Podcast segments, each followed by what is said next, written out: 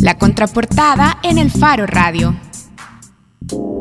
Estamos de regreso en el Faro Radio. En la contraportada, hoy vamos a hablar de una DJ salvadoreña, Karen Fernández. Así es, y es que está con nosotros ahora Luciana Fortis, Lu en realidad, eh, para hablar justamente de la apuesta musical de una DJ salvadoreña. Gracias Luciana por venir ahora al Faro Radio.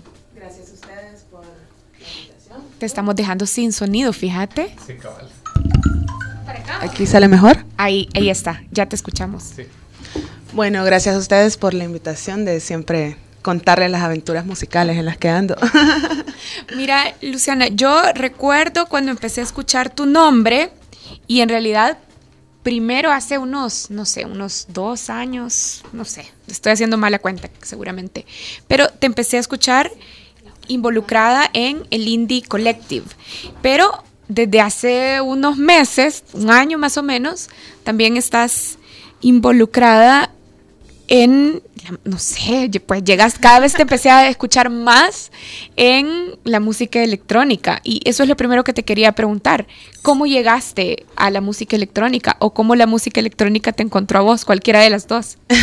pues fíjate que, cabal, como tú dijiste, mi escuela de producción, se podría decir, de eventos, fue el Indie Collective y comencé en el 2012. Y música electrónica siempre había escuchado desde pequeña, no me había inmersido en el mundo como estoy ahorita, eh, por razones de que me encantan las bandas y siempre me gustó trabajar con bandas y acercarme al mundo electrónico, la verdad fue algo, fue gracias a mi hermano y a mis otros socios en la productora Hoss, que es la plataforma con cual tiramos eventos hoy por hoy.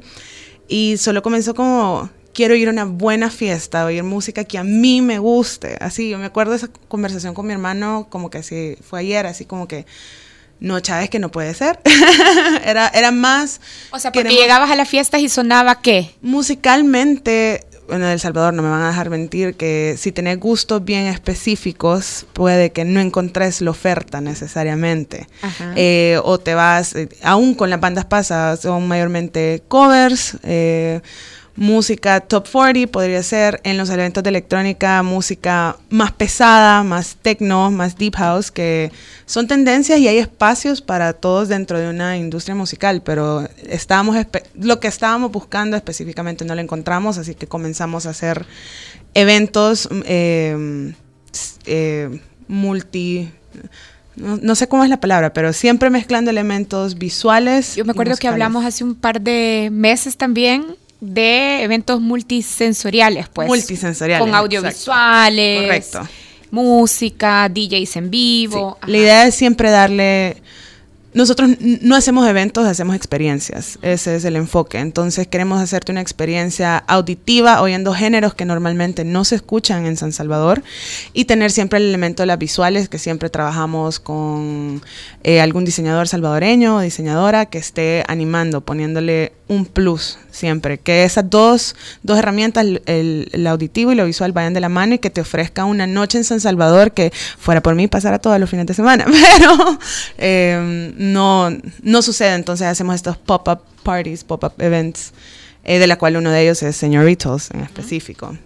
Mira, pero vaya, decís que empezaste porque no encontraba fiestas que fueran musicalmente satisfactorias. Correcto. Parece una necesidad que no cualquiera puede tirarse a atender en el sentido de ya la escena musical y artística salvadoreña ya es complicada del término económico.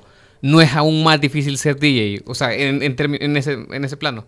En plano de producción, eh, como productora que arme eventos, económicamente me sale mejor hacer evento con DJs que con bandas, porque bandas tenés más elementos de backline y equipo. Entonces, producir una fiesta es más factible que producir un concierto con bandas en vivo. Entonces fue más o menos ahí como fueron también metiéndose. Es, como tú decís, eh, eh, la opción de nuestro gusto no existía, era más económico hacer con DJs. El equipo sí, el equipo ya profesional para mezclar sí es bastante caro, pero también hay opciones mucho más accesibles como las que usamos ahorita, son controladores más pequeños, pero nunca eh, bajándole la calidad al sistema de audio que contratamos para la fiesta. Vaya, pero una cosa es ser productora de los eventos y otra cosa es que vos misma te convirtas en DJ. ¿Cómo pasó eso? O sea, porque vaya, yo, entiendo, pues, yo puedo empezar a producir y, ajá. Ha o sido sea, un camino chistoso. Ajá, ¿verdad? ¿cómo llegaste vos a ser la DJ de los eventos? Pues fíjate que eh, pues tenemos este programa con Sister Nati, que es mi socia en host y también socia en estas aventuras musicales, eh, que se llama Warm Up en Radio Femenina. Entonces, a raíz de eso comencé a acumular un montón de música porque necesitamos siempre... En el show de radio es como nuestros eventos, pero al aire. Siempre géneros diferentes, otros tipos de... Ponemos a veces hip hop. eh, Somos, creo yo, que el único programa que ha puesto estas tendencias nuevas latino-electrónicas como Nicola Cruz, Chancha Vía Circuito al aire.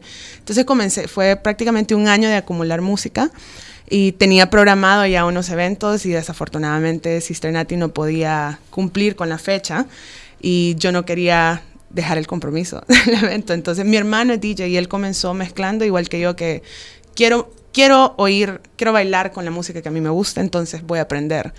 Entonces tenía estas dos fechas encima hace el año pasado, si no me equivoco, no las quería cancelar y hablando con mi hermano fue como que, bueno, probá y con tutoriales en YouTube, advice de la Cisternati, y así fue netamente como comencé a probar, a probar y sigo aprendiendo, todavía no me siento cómoda con el término DJ, pero... Pero mira, vaya, con- contanos entonces, uh, yo no sé nada de esto, pero ¿cuál es la diferencia entre un DJ y un chero que pone el celular en una fiesta? Uy. Pero no te ofendas, eso lo preguntamos de, de corazón, No, no, no, puro, o sea, vaya. así, ah, y para, sí. Como amateur, pues porque lo que pasa es que de repente alguien pone el celular en el carro de alguien y ahí dice que es DJ, pues y evidentemente no lo es.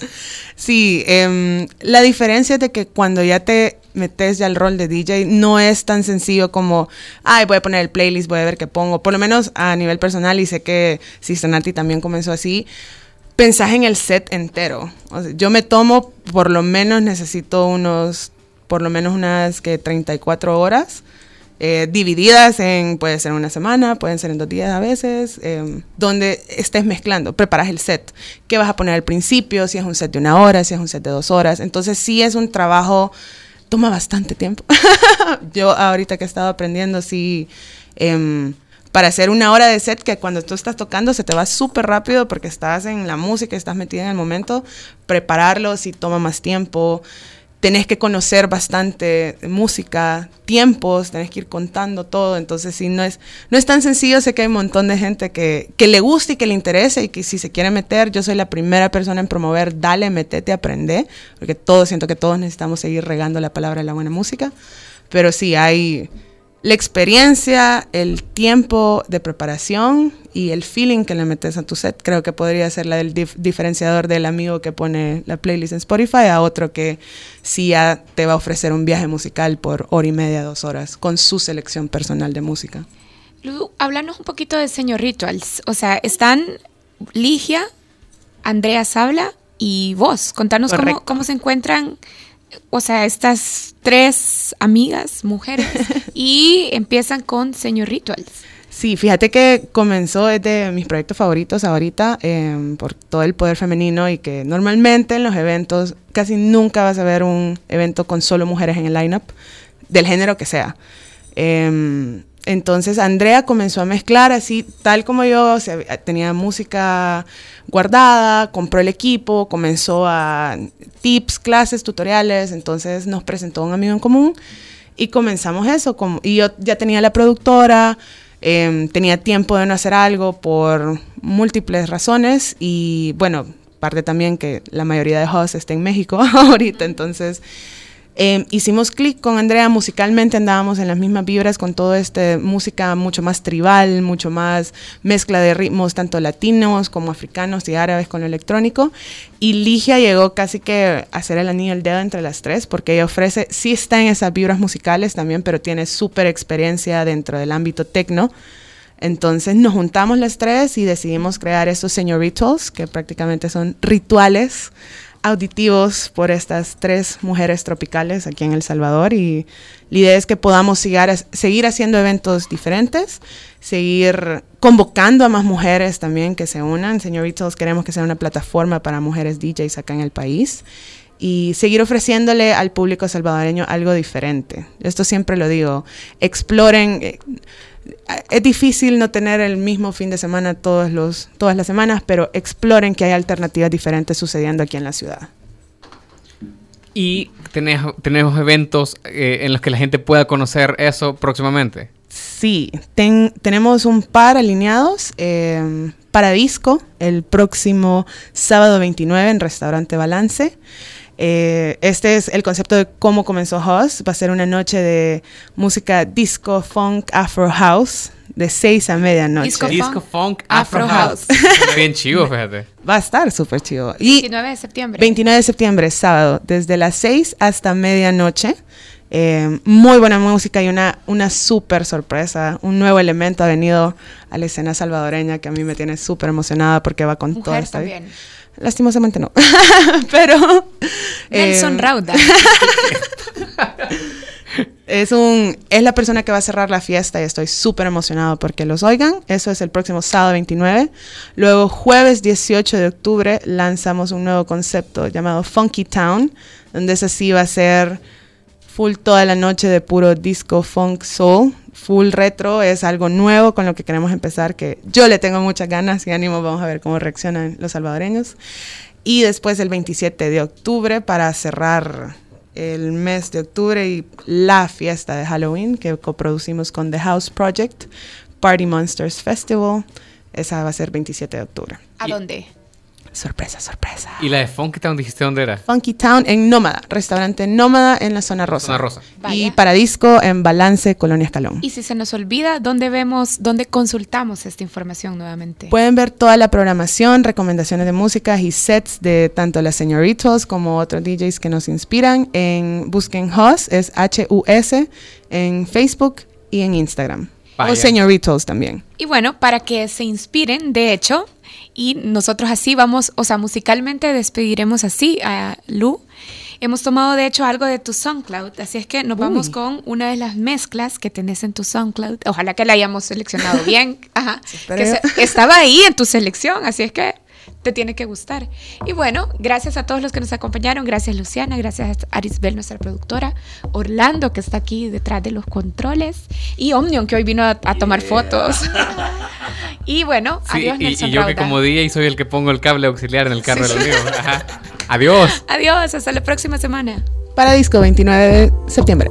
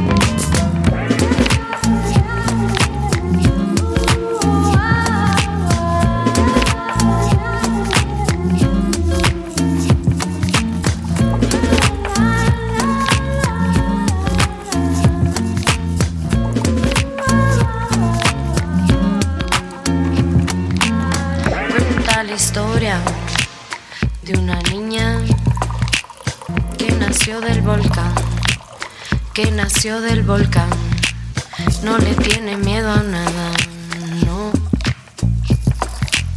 Apenas aprendí a caminar, me dejaron solita en la cascada.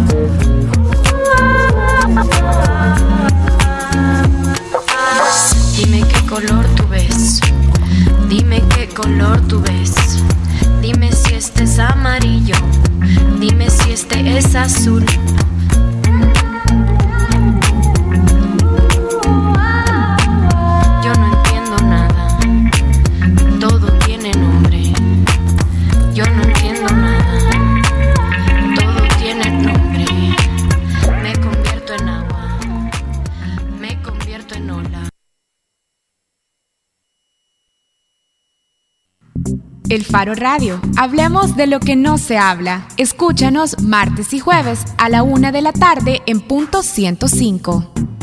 Los conceptos vertidos en este programa fueron de exclusiva responsabilidad de El Faro Radio.